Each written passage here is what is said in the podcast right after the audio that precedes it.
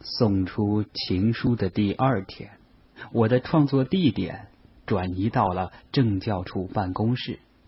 在所有高中生的眼里，无论这里多么窗明几净，气氛永远都是阴森森的，如同天牢或者地狱。我的对面坐着威严又尊敬的姚主任，大家私下都管他叫姚千岁。他从眼镜边框的上方瞄了我一眼，说：“吕清扬啊，吕清扬，前天你一夜写了三页纸，今天怎么就咬笔杆子了？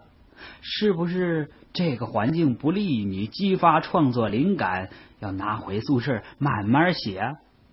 我理智的拒绝道：“不用了，这里有空调。”林一瑶把情书送到政教处。这事儿做的太不厚道，我内心的伤痛尚未愈合，班主任跑来告诉我一个好消息：吕清扬，你要上电视了。什么电视？我十分诧异。闭路电视。经过校领导研究决定，这次纪律整顿大会的主题是杜绝早恋。你要在学校直播室做一次公开检讨。我无比愤慨，为什么是我？不就是写了一封情书吗？班主任思索片刻说：“可能是别人脸皮太薄了，怕留下心理阴影。”他妈的！如果搁到现在，我绝对不会束手待毙，不但会给林一瑶扣上卖友求荣的帽子。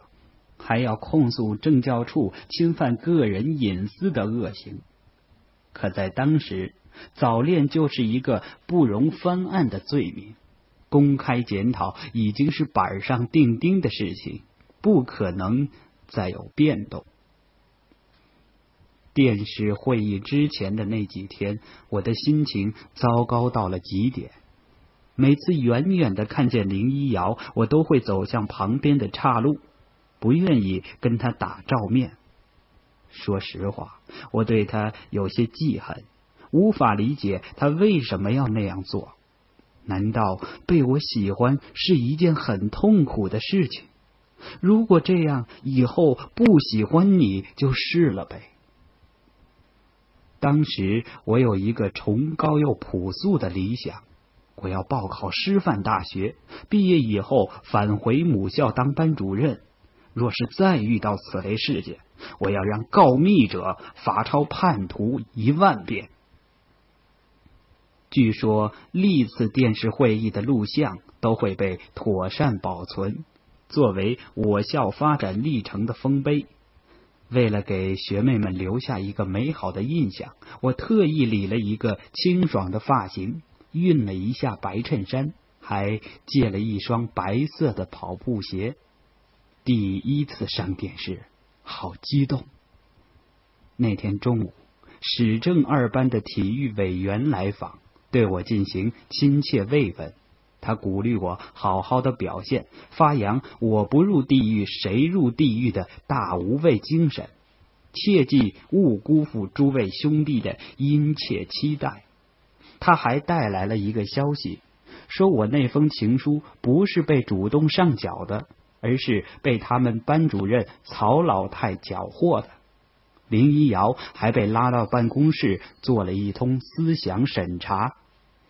尽管他言之凿凿，但少年那颗脆弱的玻璃心一旦碎了，岂能轻易弥合？我固执的认为林一瑶就是将我出卖了。学校演播室中间摆着一台黑色的摄像机。镜头的对面摆着一个主席台，依次坐着诸位领导以及各年级组长，而门口站着的是六名犯罪嫌疑人，其中一个就是我。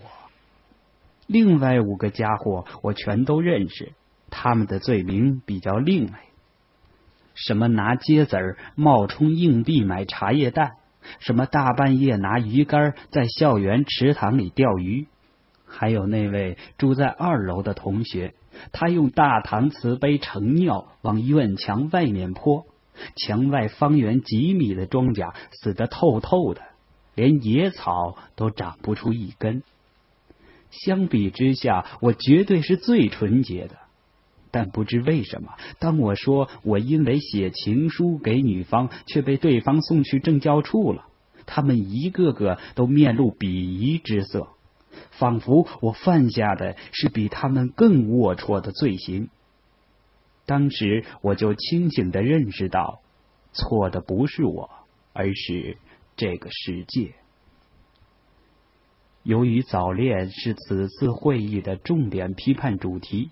姚千岁将我安排在最后出场，班主任对我有点不太放心，他特意跑来对我进行战前动员和技术指导，说：“等会儿你千万不要紧张，一定要控制好情绪。”你怕我被吓哭？我有种受侮辱的感觉。班主任说：“不是，我担心的是你在那么严肃的地方笑场。”我怀疑这几位仁兄是来角逐奥斯卡最佳男主角的。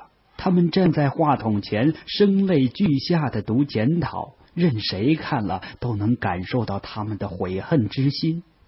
但是完事之后，他们往外走，泪水尚在，便对我挤眉弄眼，甚至偷偷打出了一个 V 字手势。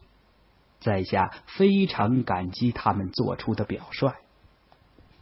终于轮到我了，我站到话筒前面，朗读上次写的检讨，尽量不抬头张望，语气如同致悼词般沉重。正要完美谢幕之时，副校长却开始发表一则有关早恋危害的重要讲话，全然忘了这里还有一个未退场的少年。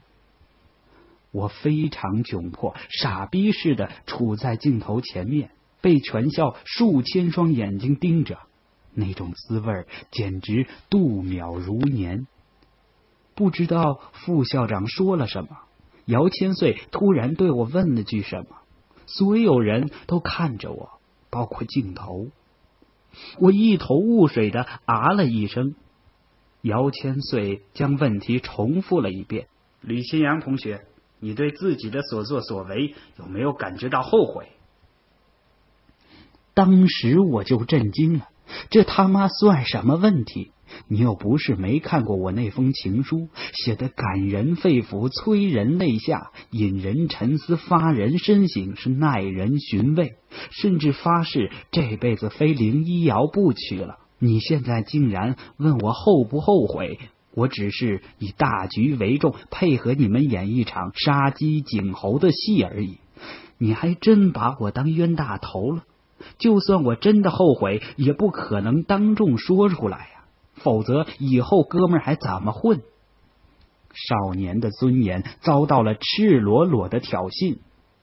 面对那黑洞洞的镜头，不，那不只是一个镜头，那是数千双眼睛。